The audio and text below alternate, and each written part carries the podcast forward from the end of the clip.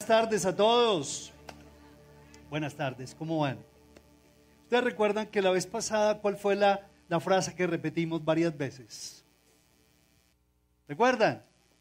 Bueno, no sé. Perdonar y soltar, perdonar y soltar. Perfecto, gracias. Pero también hay una, una frase que yo quisiera que ustedes como que guardaran en sus corazones. Y es que cada uno de nosotros somos un gran proyecto de su amor. Repítanlo, yo soy su gran proyecto de amor. Cada uno de nosotros tenemos necesidades afectivas muy profundas. Y si no arreglamos en el camino nuestras necesidades, nuestros conflictos, si no llenamos esas necesidades emocionales, en fin, vamos a tener bastantes dolores, vamos a tener conflictos que eso es lo que Dios no quiere. Por eso es que es importante que nosotros entendamos que las relaciones implican ¿qué? Riesgos, pero si valen la pena o no. A veces como que la gente no lo entiende, no lo quiere aceptar, de que las relaciones implican riesgos, pero sí, sí valen la pena, claro que sí. A veces quisiera uno, ¿qué quisiera uno con los demás? Los escucho. ¿Qué quisiera uno con los demás? ¿Cierto? ¿Aferrarse a picos a ellos o qué? No tanto, no tanto. Hay momentos de momentos, por supuesto. Pero es necesario que aprendamos a superarnos y que esas iras y esas rabias, eh, esos malos entendidos no sigan gobernando nuestras vidas. ¿A algunos de ustedes les gusta ver videos y ver los detalles de los videos? ¿Qué tal si vemos un video? ¿Les parece? Les voy a invitar a, a ver este video, Carlos. Gracias.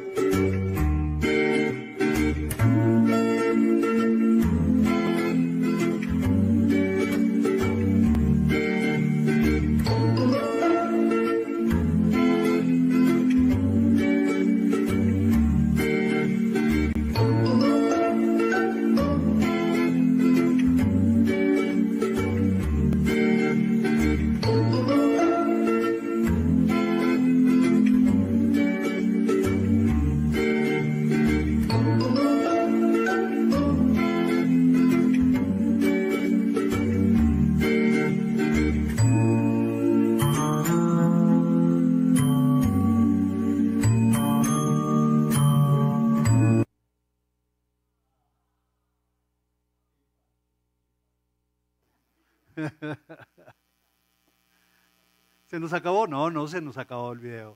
¿Ya se acabó? ¿Cómo les pareció? Qué detalles, ¿verdad? Yo creo que, que si captaron los detalles, ustedes vieron que, que qué? que desde chiquitos, desde chiquitos, se hacen hombres de verdad, ¿sí o no? Desde pequeños no hay que esperar a que sean adultos, porque muchas veces esperamos a que, a que sean adultos nuestros hijos y ya cuando son adultos como que ya no, no, toman muchas, muchas actitudes hermosas. Luego, a mí me parece que esto tiene que ver con las relaciones.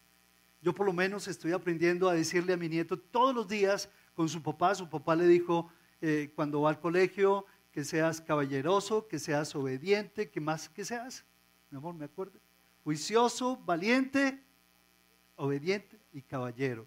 Y es algo que le, le, reafirmamos todos los días, le reafirmamos. Y entonces nos cuenta muchas veces, hoy protegí a Alicia, hoy la cuidé y le dije, muy bien, campeón, maravilloso que estés aprendiendo eso. Creo que las relaciones son algo que, que prueban de que estamos hechos. Hoy en día, como que estamos tan igualados hombres y mujeres que ya las fronteras ni se notan desafortunadamente. Hemos venido en una guerra en, en, en que estamos compitiendo eh, sexos compitiendo de una manera tan, tan fea, créanlo.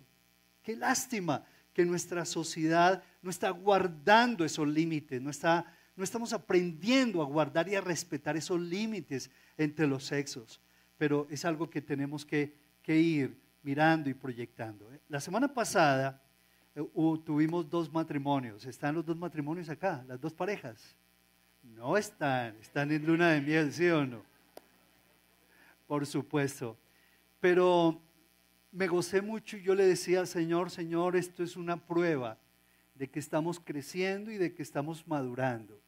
Porque hay una sociedad entera que está evadiendo al matrimonio, está evadiendo las relaciones, mientras que dentro de la iglesia, de su familia y de la casa, hay hombres y mujeres que están diciendo, sí, me comprometo, amarte hasta el final, hasta que la muerte no los escucho. Y pensamos eso de que hasta la muerte los separe o hasta que la plata nos separe. Pero no, estamos afirmando realmente que las relaciones dadas por el Señor son algo hermosísimo. Y por eso es que no le debemos tener miedo a, estar en este tipo de, de cobertura espiritual, de tener relaciones los unos con los otros, a respetar los límites a no mezclar otras cosas. La sexualidad tiene un tiempo maravilloso, Dios se la inventó. Las relaciones sexuales, Dios fue quien se las inventó. Pero todo cuando se hace en el orden adecuado, en el momento del Señor, cuando Dios quiere, y no cuando, ¿cómo es? Que los dulces no lo comemos en el recreo. La verdad es que sabe mucho mejor. Y aprender a esperar y decir no es aprender a disfrutar de una vida del sí de Dios, de la satisfacción de Dios. No mezclemos lo uno con lo otro.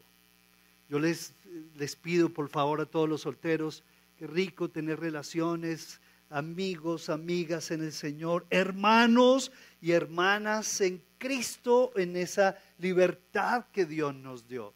Pero cuando comenzamos nosotros a no respetar los límites y comenzamos nosotros a jugar al papá y a la mamá y a las relaciones sexuales en los fines de semana, la verdad es que no glorificamos al Señor.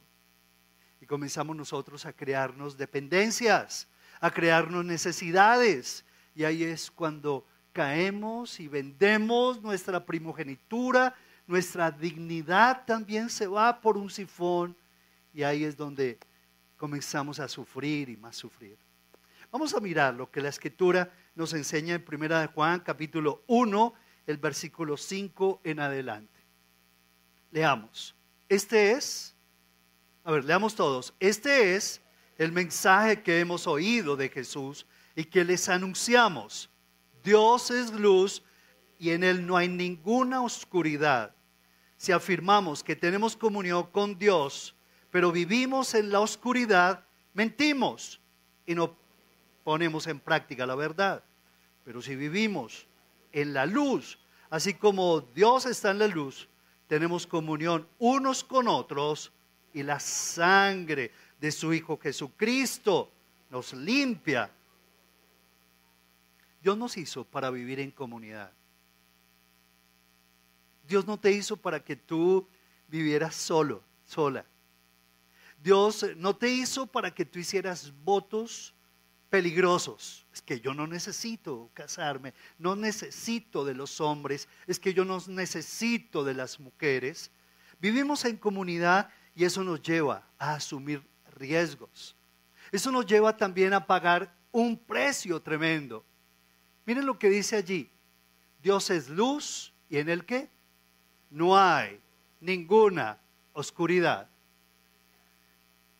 ¿Quién, no ha tenido problemas en la relación con sus amigos, los parceros de toda la vida, con la novia y con la esposa y con sus hijos? ¿Quién no ha tenido problemas? Creo que ninguno, ¿verdad? No ha tenido problemas. Todos hemos tenido problemas. Todos. Somos seres sociales. Somos seres confesantes, en donde tenemos que aprendernos a confesar nuestras deudas, nuestras ofensas, nuestros malos entendidos. Tenemos que aprendernos a confesar. La escritura dice que cuando una sociedad no es confesante los unos con los otros, porque no le confesamos a Dios en primer lugar, es una sociedad enferma, es una sociedad carente de amor como la que estamos viviendo hoy en día, es una familia donde no hay expresión libre del cariño, del afecto necesario. Y por eso se abren puertas hacia afuera y nos inventamos sustitutos de amor, porque yo necesito llenar ese tanque emocional. Y si no lo lleno en mi casa, con papá y mamá y con mis hermanos, yo voy a tratar de llenar ese tanque. ¿Dónde? ¿Dónde? ¿Dónde? Y eso es cuando comenzamos a tomar esa agua que nos parece cristalina, pero cuando nos acercamos a beber de esa agua, resulta que es un agua putrefacta, putrefacta. Nuestra sociedad necesita ser confesante. Tú y yo, aunque cristianos, realmente necesitamos ese carácter y llamarnos a cuenta, ¿sí? Y ponernos de acuerdo, sí, mi amor, ¿sabes qué? Esta mañana no me gustó el tono de tu voz. No me gustó cómo me miraste. ¿Qué pasa? ¿Qué tienes conmigo? Cuando realmente llegamos al parqueadero del, del Senfol y de pronto no hay parqueadero, ¿qué hacemos? Nos vamos para San Fernando con una sonrisa tremenda, ¿cierto? Y si de pronto Carlos sí, con todos los servidores dice, es que ahí no te puedes parquear porque eso no se puede parquear, ¿qué haces tú? Ah, ok. Ah, ok, listo. Las relaciones son, traen conflictos, porque tenemos cada uno de nosotros afectos, expectativas y tenemos, muchos de nosotros tenemos expectativas muy altas de los demás. Y cuando tenemos esas expectativas tan altas de los demás, es porque no las enfocamos en Dios en primer lugar. Yo me he dado cuenta que las personas que más se desinflan de los otros es porque no tienen expectativas puestas en Dios. Y por eso tenemos corazones heridos. Y por eso es que nos aman mal y por eso es que seguimos amando mal. Pero dice, pero eh, Dios es luz y en Él no hay ninguna oscuridad. Si vivimos en la luz, así como Dios está en la luz, dice, tenemos comunión. Aquí es algo hermosísimo. No es una relación de que hubo, ¿cómo estás? ¿Todo bien? Ok, chao. No, no, no, no, no, no, no. Aquí nos está hablando de comunión. Es algo de corazón a corazón, no es de mente a mente. No es un corazón que, se compromete contigo a amarte. Es una sociedad que necesita este tipo de expresiones, de amar, de ser amados, de ser perdonados, de saber que ya estoy en paz. Necesitamos paz de mente, paz de mi conciencia, saber que no tengo cuentas escondidas ni con Dios, ni con nadie. Que soy libre, que no voy a guardarte nada, mi amor. No te voy a guardar nada, mi hermano. Y si tengo algún problema y alguna situación, te voy a buscar, porque yo no quiero andar en tinieblas. Si vivimos en la luz, así como Dios está en la luz, tenemos comunión, profunda comunión, no una relación superficial es una comunión espiritual unos con otros y como consecuencia la sangre de Cristo Jesús viene y ¿qué hace? Y nos lava, y nos lava, y nos purifica, y disfrutamos la relación, y nos vamos superando, y nos vamos entendiendo mejor, mi amor. Antes peleábamos eh, todos los días, ahora peleamos cada segundo. Antes peleábamos cada ocho días, quince días, ya estamos peleando cada tres días. Vamos superando nuestra capacidad de aguante. nuestro amor, nuestro perdón va a ser más grande, más amplio. Yo creo que en este mes, ¿cuántos de ustedes pueden levantar la mano y decir, eh, tengo un poquito de más desarrollado el espíritu perdonador aquí en mi corazón? ¿Cuántos pueden decir eso? Eso, un aplauso al Señor. Los felicito, maravilloso. Eso, qué bueno. Luego, esa comunión es eso. Ahora, ¿tú quieres saber cómo está eh, tu comunión con Dios? Muy sencillo. Revisa, según este texto sagrado, cómo está la relación con los demás. Tú no puedes decir que estás bien con Dios enemistado con los demás. Yo no puedo tener una, una relación vertical de X manera y también seguir como si nada con los demás. Si yo estoy bien con Dios, como consecuencia voy a estar bien con los demás. Pero si yo no estoy bien con los demás, algo está pasando con Dios. No puedo decir, yo estoy bien con Dios. No, no puedo decir.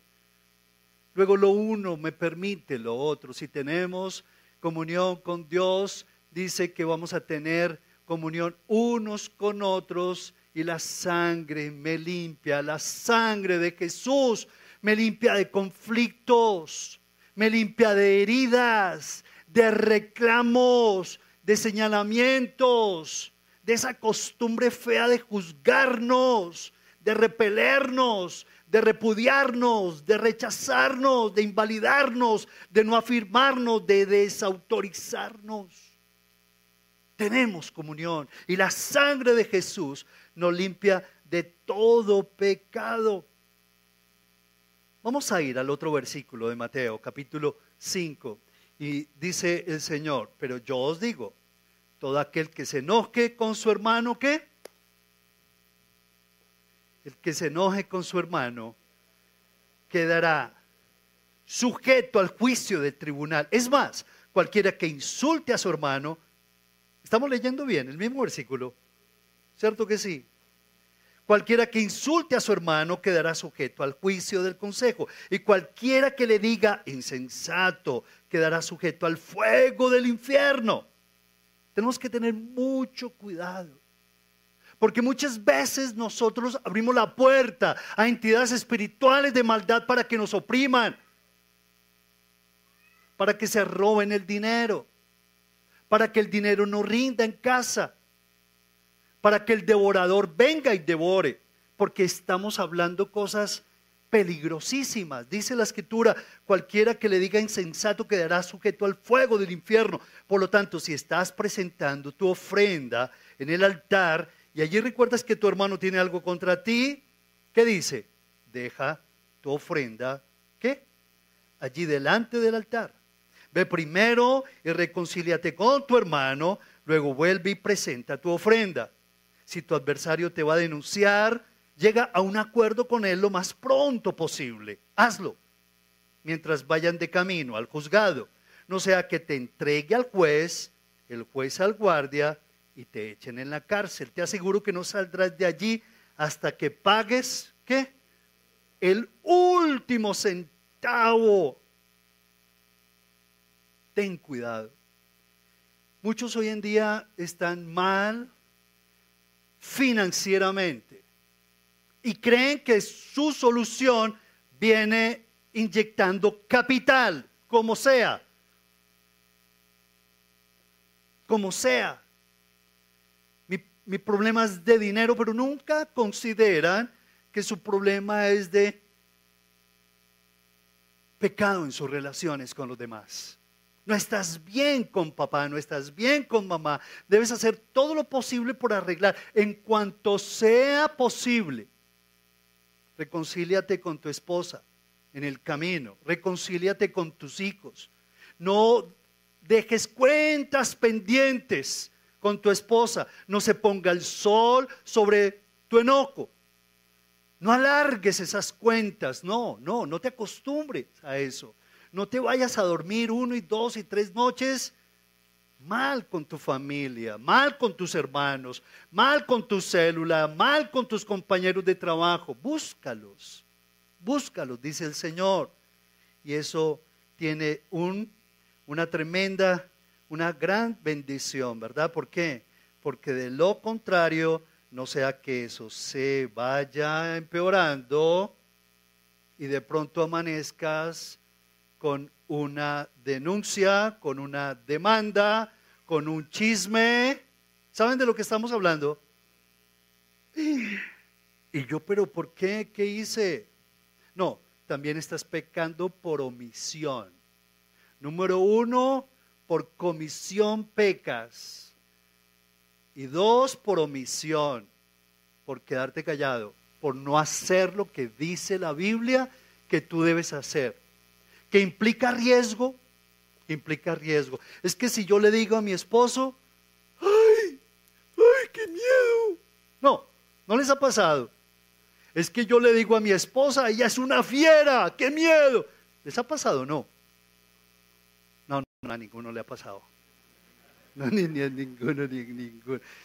todos están calladitos, tranquilos. no me ayuden tanto. Jeje miedos, riesgos, me va a ridiculizar, me va a desautorizar. No le, yo no le digo qué le voy a decir. No asumimos los riesgos emocionales, pero no es cuestión de tu riesgo emocional, es de tu obediencia. La escritura dice, en cuanto a lo que a ti respecta, ponte en paz. Habla con el otro, búscalo, deja tu ofrenda y busca al otro y dile, hermano, quiero hablar contigo. Esta mañana pasó esto y esto y esto. Antier pasó esto y esto y esto. ¿Cierto? Vamos a hablar. Porque no me gusta, siento que tu corazón... Tienes algo contra mí, no es bueno. ¿Qué pasó? ¿Qué te ha pasado conmigo?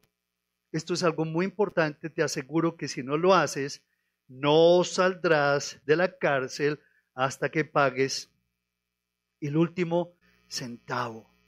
Luego, la vida cristiana es una vida de relaciones que implican riesgos, pero sí, sí valen la pena. Por supuesto que sí valen la pena. Y lo bueno hay que lucharlo, lo bueno hay que conquistarlo, lo bueno hay que madurarlo, lo bueno hay que orarlo, lo bueno hay que intercederlo, lo bueno hay que insistirlo, lo bueno hay que buscarlo. Es con intención, con acción, no con meras emociones pasajeras, pero sí Vale la pena, ¿por qué? Porque nos permite conocernos mejor, nos permite cultivar el amor de Dios que sobrepasa todo entendimiento.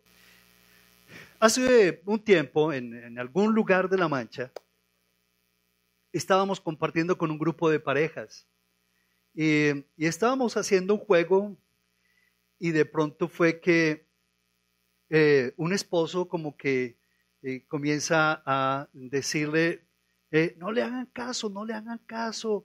Ella, ella, ella, ella no les va a decir lo, correcto. En medio de una, ¿cómo se llama el juego cuando uno le ponen una película y uno, la dramatiza la película? Charada, ¿sí o no? Y entonces ya como que era como la segunda vez que el esposo le decía con relación a la esposa, no, no le, no le hagan caso a ella, no es de fiar. Pasó el juego, pasamos una noche espectacular, pero yo me quedé como que, mmm, aquí hay gato encerrado. ¿Sí o no? Aquí hay gato encerrado. Y en un momento, como que yo le dije, eh, Perano, eh, noto que, tienes algo con, con tu esposa. ¿cierto? Y se quedó mirándome y como que miró al, techo así, como que me quitó la mirada y me volvió a mirar y me dijo con una mirada, pero bien, casi me come, y me dice, sí. Porque no hablamos? Y me llevó a la terraza y comenzó a comentarme el tremendo la situación que tenía. ¿Puedo hablar? Me dijo, claro, coméntame. Me dijo, mira, hace por motivos de trabajo, yo tuve que irme lejos de casa y mientras preparaba, me organizaba en ese lugar y, mandaba por mi familia, eh, mi esposa conoció a un antiguo amigo. Y entonces comenzaron a charlar y gracias a Dios no llegó a mayores, pero yo me di cuenta. Y desde ese momento yo no he podido tener paz. Y este hombre casi suelta ahí la lágrima, pero ni modo porque eso estaba lleno de gente por ahí. No he tenido paz y yo le decía, cuéntame, ¿hace cuánto fue? Me dice, hace tres años. Es una gran mujer, yo la amo. Y me decía, gracias a Dios no llegó a más, pero yo no he podido con esto. Llevo tres años luchando y no he podido confiar. Y inmediatamente yo le decía, allí le decía al Señor, Señor, mm, ¿y qué con esto? Quiero aprovechar este momento. Y el Señor eh, me mostró que lo debía llevar a una porción de la escritura muy hermosa. Le dije, mira, yo lo siento y lo lamento que hayas vivido tres años de tu vida en esta angustia, pero déjame decirte que no es voluntad de Dios. Le expresé con todo respeto, eh, pues, eh, ese lamento. Y de pronto fue que comencé a decirle, mira, te voy a contar la historia de un hombre llamado Job. ¿Alguno de ustedes conoce la historia de Job, cierto? y le decía, era un hombre bueno, que de un día a otro le llegaron las noticias de que se habían muerto todos sus hijos, les mataron a todos sus trabajadores, a todos los pastores y sus ganados fueron muertos, eh, quedó sin nada, arruinado. Y le dije, mira, fue un hombre que en su concepto era un hombre bueno y justo y en el concepto también de Dios, pero así quedó. Y de pronto es que este hombre, le decía, quedó devastado completamente y comenzó a adorar a Dios por todo lo que le había pasado en un día, de la noche a la mañana, quedó en la ruina Job. Y de pronto es que su esposa lo ve a Job levantando las manos y adorando a Dios por la situación tan horrible. Y entonces lo ve su esposa y le dice que tú estás adorando a Dios maldice a Dios y muérete. No seas tonto. Y entonces Job como que reprende a la esposa y le dice, no, no, no, mira, por ahí no es la cosa. Estás hablando como una mujer superflua, así no son las cosas. Job comienza a altercar con Dios y comienza a preguntar qué está pasando, qué le ha pasado por esa situación. Y él tiene unos amigos, tres amigos, que comienzan a tratar de consolarlo. Y le decía yo a este, a este hombre devastado, le decía, tiene tres amigos y estos tres amigos tratando de consolarlo, comienzan a inculparlo, ¿cierto? Y comienzan como a señalarlo y a decirle, no, no, no, es que tú tienes un pecado. Es que por tu pecado es que te ha pasado lo que te ha pasado. Tú eres un pecador, un vil pecador y por eso es que te, te pasó lo que te pasó. Y yo le decía a él, Job, la verdad comienza a altercar con Dios. Y mientras alterca con Dios, le decía, pero yo por qué si soy tan bueno? Y sigue peleando con Dios, y yo por qué si soy tan justo? Y sigue peleando con Dios, pero ¿por qué si yo soy tan humilde y tan bueno? Me pasa lo que me pasa. Y eh, le decía yo a este hombre, pasaron por ahí 42 capítulos del libro de Job. Y te lo resumo, le decía él. Allá en el 42, Job comienza a entender que no era tan justo, que no era tan bueno, ni tan humilde, ni tan excelente como él pensaba. Él comenzó a entender algo maravilloso y él entendió que Dios había permitido todas esas tremendas pruebas en su vida para formar su carácter y pulirlo y purificarlo, para darle a entender que no era tan justo, ni tan bueno, ni tan humilde. Y ahí fue que Job entró en razón y le pidió perdón al Señor. Y allí yo quisiera, Carlos, que nos ayuden con Job 42. ¿Qué dice? Y le dice, le dice el Señor, yo conozco que todo lo puedes, le dijo Job a Dios, que no hay pensamiento que se esconda de ti. ¿Quién es el que oscurece el consejo sin entendimiento? Por tanto, yo hablaba lo que no entendía. Cosas demasiado maravillosas para mí que no entendía, que no comprendía. Oye, te ruego y hablaré. Te preguntaré y tú me enseñarás. De oídas, ¿qué? Te había oído, mas ahora mis ojos te ven. Por tanto, me aborrezco y me arrepiento en polvo y en ceniza. Allí Job, en medio de su quebranto, reconoce que él estaba juzgando mal a Dios. Reconoce que estaba juzgando mal su circunstancia, su situación tan terrible y tan funesta. Y que sus amigos también estaban, estaban cayendo en juicios completamente equivocados, ciegos. ¿Entiende Job de oídas? ¿Qué? Te había oído, Señor, pero ahora mis ojos te ven. Muchos de nosotros como que tratamos de explicarnos muchas cosas de la vida y como que no llegamos. ¿Qué sucede? ¿Pero por qué mi hijo? ¿Pero por qué mi vida? Pero ¿por qué mi negocio si soy tan bueno, si soy tan justo, si soy tan honesto, si yo le doy a la gente pobre, si yo hago esta obra de caridad y esta otra obra, ¿por qué me pasa lo que me pasa? Pero Dios permite las cosas para que te veas desde otra perspectiva. Y tú puedas aceptar que no eres como crees que eres que no eres como tú piensas que tú eres. Y ahí fue cuando Job cayó en cuenta y dice que pidió perdón y entra en un proceso de restauración y de reconciliación. No solamente con Dios, sino con sus amigos. Estamos hablando de un hombre que de la noche a la mañana, ¿qué? Lo perdió absolutamente todo y sus mejores amigos, por consolarlo, lo hundían y lo hundían y lo hundían más.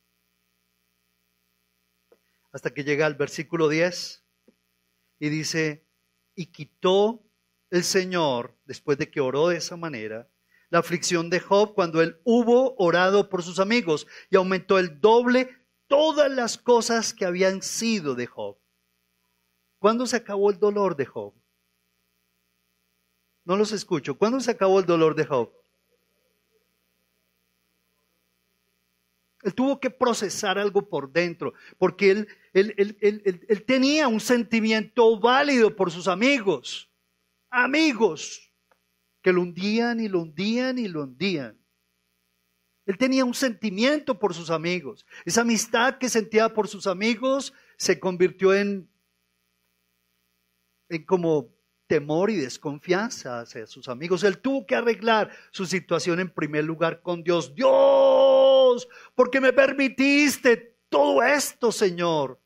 Y mis amigos, que se supone que eran los que me iban a dar fortaleza y el consuelo espiritual, lo único que hacen es compararme, rechazarme, maltratarme, Señor. Pero él tuvo que procesar eso. Y cuando lo procesó con Dios, dice, y hubo orado por sus amigos, ¿el Señor qué? ¿Aumentó qué? El doble, todas las cosas que habían sido de Job. Y allá en el versículo 12 dice, y lo bendijo el Señor de tal manera que el postrer estado de Job fue mayor que el primero. Gloria a Dios. Nadie dice gloria a Dios. Un aplauso.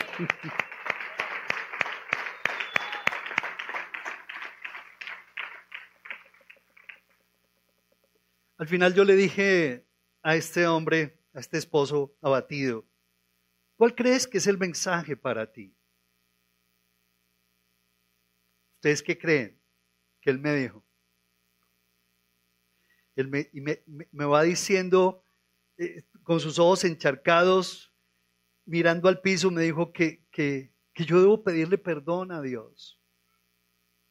Porque no tuve motivos para amargarme contra mi esposa. Y yo lo primero que tengo que hacer es reconciliarme con Dios. Y debo reconciliarme con mi esposa y pedirle perdón. Y debo tomar una decisión que nunca más la voy a avergonzar. Que esto ha sido cosa juzgada ante el Señor y que no más, ni por, ni por qué indirectas, le voy a reclamar más nada y que yo voy a confiar, voy a confiar mi corazón en ella. Le dije yo, ¿estás seguro? Me dijo, sí. ¿Estás seguro? Eso es lo que yo voy a hacer. Tenemos que arreglar cosas. El futuro de tu empresa, el futuro de tu vida, tu salud misma, no es un juego. Son frutos de relaciones Allá hay consecuencias de tus relaciones pasadas, las presentes y las que vas a tener con ellos. Y que Dios te permita tener relaciones en lo que a ti respecta. ¿Relaciones qué? Llenas de luz, de transparencia.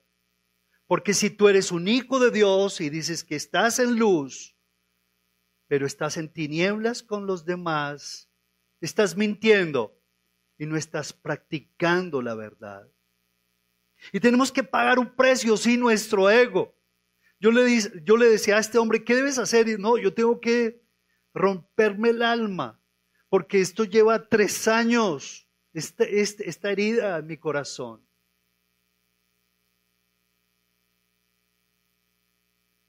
Que si los volví a ver a ellos dos, sí los volví a ver para la gloria de Dios. En un lugar de la mancha los seguí viendo, en ese lugar de la mancha. Y soy, hoy son una pareja de bendición para muchos, para la gloria de Dios. ¿Valió la pena?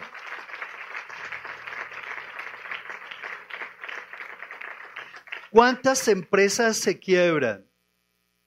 ¿Cuántos negocios? En esta semana tuve un encuentro con alguien muy, un encuentro también muy significativo con alguien. Nos pusimos a orar, a pedirle al Señor, danos sabiduría. Y eh, hoy mismo llega y me dice, mira, ¿sabes qué? Increíble. Este negocio que tenía estaba empantanado. Y al otro día que salimos de este tiempo de oración y que tomé mis decisiones con mi familia, el negocio se abrió, se abrieron las aguas para la gloria de Dios le decía, bueno, ¿qué aprendiste? Que yo no puedo esperar más. Que yo no me puedo convertir en un oidor olvidadizo. Tengo que darle obediencia a lo que, lo que dice la palabra del Señor. La palabra de Dios dice que somos, somos el cuerpo de Cristo, que somos miembros del cuerpo de Cristo y que cada uno es miembro en particular, uno del cuerpo de Cristo y que cada uno de ustedes determina la bendición de todo el cuerpo de Cristo y que todo el cuerpo de Cristo también tiene influencia en ti. Tú desde donde estás, aunque no tengas hijos, influyes en los niñitos que vienen acá. Y los niñitos, aunque no lo creas, que no tienen nada que ver contigo, influyen en tu bendición. Eso es lo que dice la escritura, que todos somos qué? Cuerpo. Somos miembros del cuerpo de Cristo y cada uno en particular. ¿Y sabes qué? Levanta la mano, levanta la mano, todos. Y dile, Señor, yo quiero ser un miembro activo del cuerpo de Cristo. Llévame a hacer bendición a todos los demás. No importa sus edades, y sus situaciones. Y llévame, Señor, a recibir bendición de todos los demás para que vivamos en comunidad donde tu luz y tu amor se refleja y los frutos se dan para la gloria tuya. Cada uno de nosotros es miembro en particular del cuerpo Es una noticia hermosísima. Ahora, ¿qué significa? Que tenemos cada uno qué? Sigamos, Carlos. Que cada uno de nosotros tenemos capacidades y que cada uno tenemos qué? Debilidades. ¿Qué tenemos? Tú tienes capacidades. Yo cuando comencé y me integré a la iglesia, ya no iba solamente el, el sábado o el domingo, sino que comencé a jugar un poco más en el partido. Señor, yo, ¿cuál es la posición aquí en el partido? ¿Cuál va a ser mi ubicación? Si arquero, si delantero, si qué. Y comencé a tener que ver con los demás. Comencé a saludarlos. Comencé a bendecirlos. Comencé a habitar con mis hermanos en Cristo Jesús. Y eso me ha ayudado a hacerlo con mi familia. Ahora no me es difícil abrazar a mi familia, besarla, abrazarla, perdonarla. Ah, es, tan, es tan hermoso aprender a vivir en luz. Es tan de bendición vivir con ellos en luz. Eso me ha enriquecido para, para vivir con la gente de afuera también. No soy un dechado de virtudes, por supuesto pero hoy como que me quieres más. Seguro que sí. Es la gracia del Señor, es el amor de Dios. ¿Qué más nos enseña esto? Que nos necesitamos, claro que sí. Yo necesito de ustedes. Y de una u otra manera, ustedes de, de, de todos los demás, de los que están adelante, atrás, de las personas que vienen por primera vez, son objetos de nuestro amor, de tu amor para que tú aprendas a abrazarlos también, a incluirlos, a ganarlos para el Señor, a edificarlos. Esto nos enseña que nos podemos edificar o que nos podemos qué? Destruir. Como en casa. Tú puedes ser eh, un, factor de edificación positivo en casa o en casa tú puedes ser un, un factor de, de edificación de edificación no, de destrucción o de división o de unidad. Qué bueno que tú le digas al Señor, Señor, yo nunca había pensado en esto porque yo era de los que pensaba que yo contigo suficiente y nada más, nadie más. No necesitaba de la iglesia, no necesitaba de los hermanos ni de una célula. Pero participar de una célula, ser parte de un grupo pequeño, de un movimiento, me lleva a mí a, a desarrollarme, a desarrollar muchas cosas hermosas. Cuando tú procesas las circunstancias de la vida, como lo hizo Job, como lo hizo este esposo, como lo dice la escritura, y procesa las circunstancias de tu vida, la manera de Dios, con la intercesión de los demás, la ayuda de los demás, abrimos espacio para comprender y para terminar diciéndole como Job, Señor, tan torpe era yo que no entendía. En otras palabras, de oídas te había oído, Señor. Pero qué tan torpe era, Señor, no lo captaba. Ahora mis ojos te ven, Padre amado. ¿Te gustaría decirlo? ¿Cierto? Porque a veces uno juzga a Dios, juzga a los demás, se deja llevar por impresiones, se deja llevar por emociones, se deja llevar por impulsos. ¿Y cuántos errores cometemos? Luego, necesitamos decirle, Señor, ahora mis ojos te ven. Las relaciones unos con otros en el Señor nos permiten conocernos mejor, tener un concepto más correcto de nosotros mismos, no tener un concepto equivocado de nosotros mismos, nos forman el carácter, nos llevan a interceder por los otros.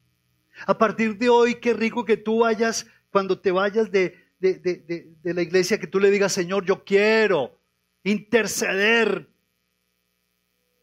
por tal persona, quiero interceder por mi hermano de la célula, quiero interceder por tal persona porque me pidió oración, voy a orar por...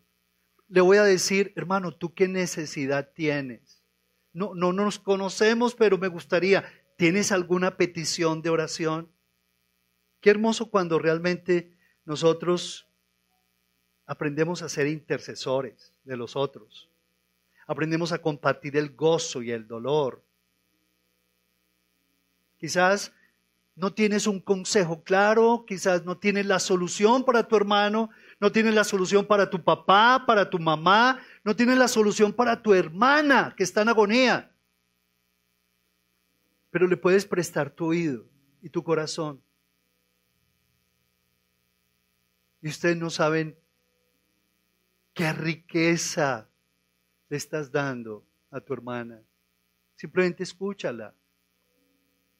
Escucha a tu hijo.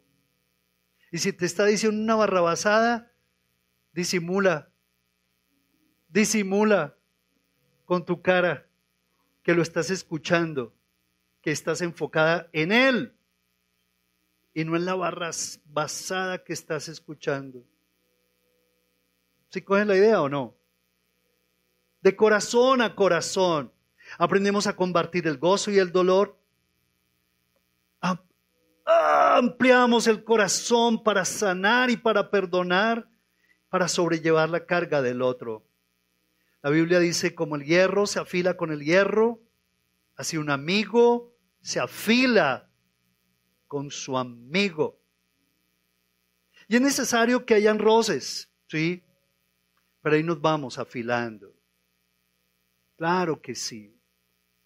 Huir no es la opción.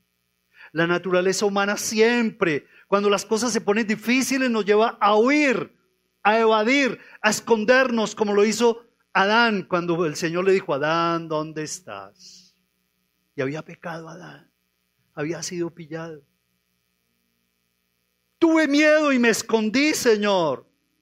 Cuando nos confronta la familia, lo que hacemos es responder con ira y con rabia para protegernos, un mecanismo de defensa. Subimos la voz, zapateamos el piso, pero eso es un signo de inseguridad, no de seguridad.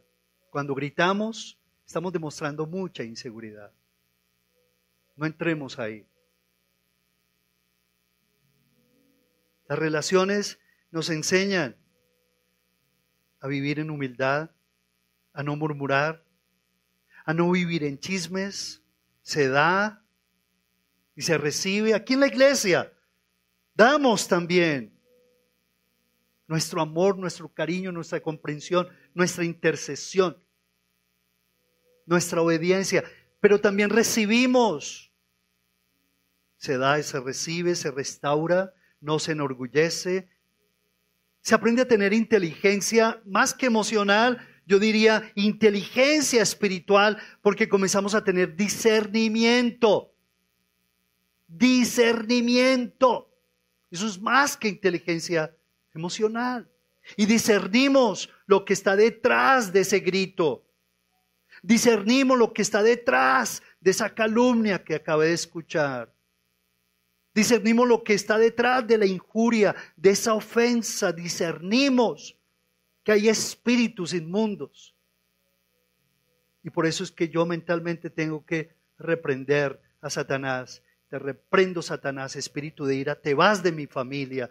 Espíritu de miedo, te vas de mi papá. Espíritu de alcoholismo, te vas de mi hijo en el nombre de Jesús. Mentalmente. No lo vayan a hacer así. Porque se lo llevan de loco, te, llevan de loco a vos, ¿sí o no? a tener inteligencia espiritual, discernimiento, a no hacer negocios con todo el mundo, a no mostrar el hambre con todo el mundo, sino con Dios, a no vender tus principios, a no emocionarte con los negocios que te pintan pajaritos de oro. Miren, la inteligencia espiritual tiene que ver con la gracia de Dios. Jesucristo crecía con gracia delante de Dios y delante de los hombres. Gracia, no emociones superfluas. Gracia, sabiduría de Dios. Pero también a poner límites. A poner límites con el que te quiere manipular, con el que te pide pruebas de amor. Es que yo ya me voy a quedar y yo no lo quiero soltar porque si yo lo suelto se me va. Límites. No juegues con fuego. Luego, los hombres tendemos a oír, por último, pero el Señor nunca huyó ni se bajó de la cruz. Cuando las cosas se le pusieron feas a Jesús, ¿el qué? No huyó. Leamos. Se sostuvo por amor allí en la cruz, como tú te sostendrás y no huirás de tus relaciones. Amén. Un, un aplauso al Señor. Vamos a ponernos de pie. Por favor, vamos a ponernos de pie.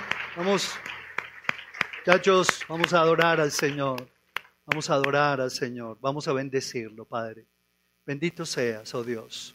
Pregúntale al Espíritu Santo en este momento. Dile, Señor, ¿cuál es la conclusión que tú quieres que yo haga?